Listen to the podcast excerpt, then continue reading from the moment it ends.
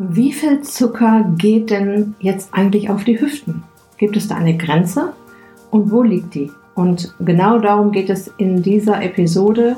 Ich dividiere dir das mal ganz genau auseinander, auf welche Grenzen du achten könntest und gebe dir selbstverständlich auch ein paar Richtwerte an die Hand.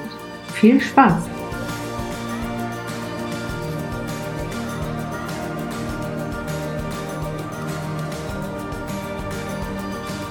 So, in dieser Folge, in diesem Video soll es darum gehen, wie viel Kohlenhydrate, wie viel Zucker geht denn überhaupt auf die Hüften ab? Wo ist da, gibt es da eine Grenze oder gibt es da keine Grenze?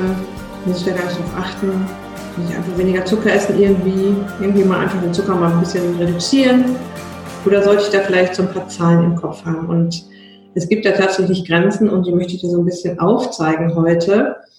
In dem ersten Video habe ich dir ja den Tipp gegeben, mal ein Ernährungstagebuch zu führen und einfach mal alles da rein zu tippen, was du so den ganzen Tag isst und trinkst. Mal zu schauen, wie viele Kohlenhydrate kommen denn da über den Tag zusammen. Und wir hatten ja den Begriff schon geklärt. Kohlenhydrate gleich Zucker, Zucker gleich Kohlenhydrate. Die Zahlen, es sind natürlich alles nur circa Zahlen, aber es sind gute Richtwerte, an die du dich halten kannst. Wenn du um die 100 Gramm Kohlenhydrate und drunter am Tag isst, hast du eine gute Chance, in die Gewichtsreduktion zu kommen.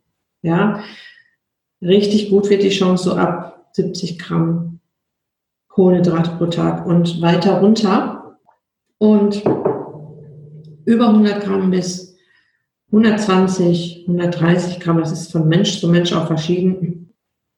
Nimmst du nicht mehr ab, dein Gewicht wird stagnieren, ja, es wird nicht hoch und nicht runter gehen.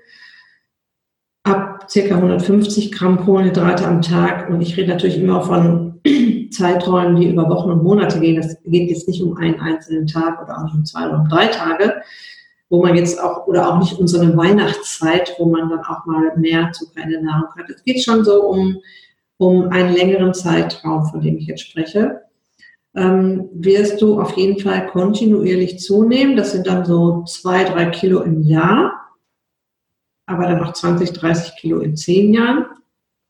Das ist also der Bauch, der dann immer fülliger wird, die Hüften, immer fülliger werden. Man merkt es eigentlich nicht so richtig, nur ein bisschen an der Kleidung merkt man es. Das zwickt und zwackt überall so ein bisschen, passt alles nicht mehr so richtig. Sind ja, ist ja auch der Zeitpunkt, wo die meisten dann auch schon aufpassen und wieder zurückrudern.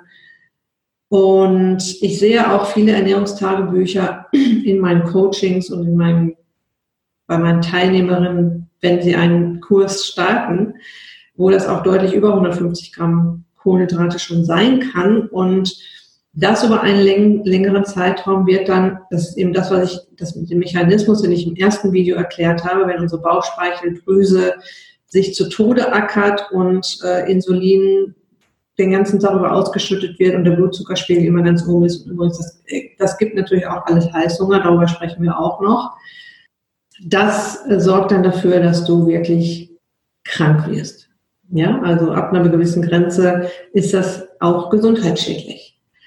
So, jetzt kannst du nochmal überlegen, wie war das, als du dir vielleicht nach dem ersten Video dein Ernährungstagebuch angesehen hast, wie viel Kohlenhydrate hattest du in der Nahrung. Wenn du es noch nicht gemacht hast, dann kannst du es vielleicht jetzt mal machen und machst, wenn es nur einen Tag erstmal machst. Ja, nimm dir einen ganz normalen Tag, an dem du ganz normal isst. Es ist auch wichtig, wenn du jetzt anfängst, ein Ernährungstagebuch mal zu führen, dass du es erstmal, um dir einen Überblick zu verschaffen, nichts, noch nichts änderst an deiner Ernährung. Erstmal guck, gucken, wie mache ich es normalerweise, wie läuft so ein normaler Tag in meinem Ernährungsalltag ab.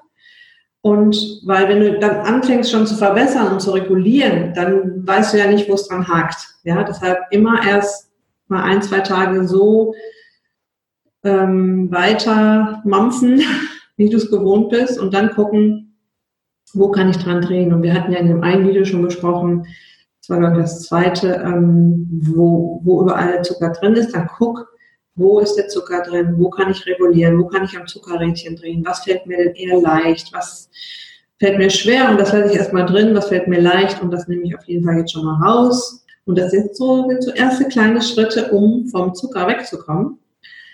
Und ich möchte dich auch in diesem Video nochmal an die Tschüss Zucker Challenge, meinen Online-Kurs erinnern, der am 4.1. startet. Ich würde mich sehr freuen, wenn du dabei bist.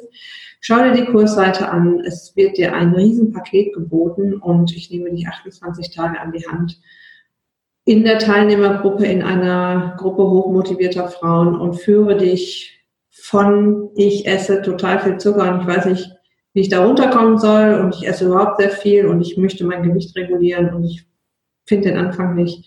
Bis hin zu, ich bin weg vom Zucker, ich habe es geschafft, weil wenn der Zucker Rausch oder der Zucker Hyper oder der Heißhunger erstmal besiegt ist, und das kriegen wir hin in diesem Kurs, wird alles sehr viel leichter. Das weiß ich, das habe ich, das sind meine Erfahrungen aus vielen Kursen, aus vielen Coachings und da kannst du dich drauf verlassen. Ja? Also, ganz liebe Grüße und bis zum nächsten Video. Tschüss!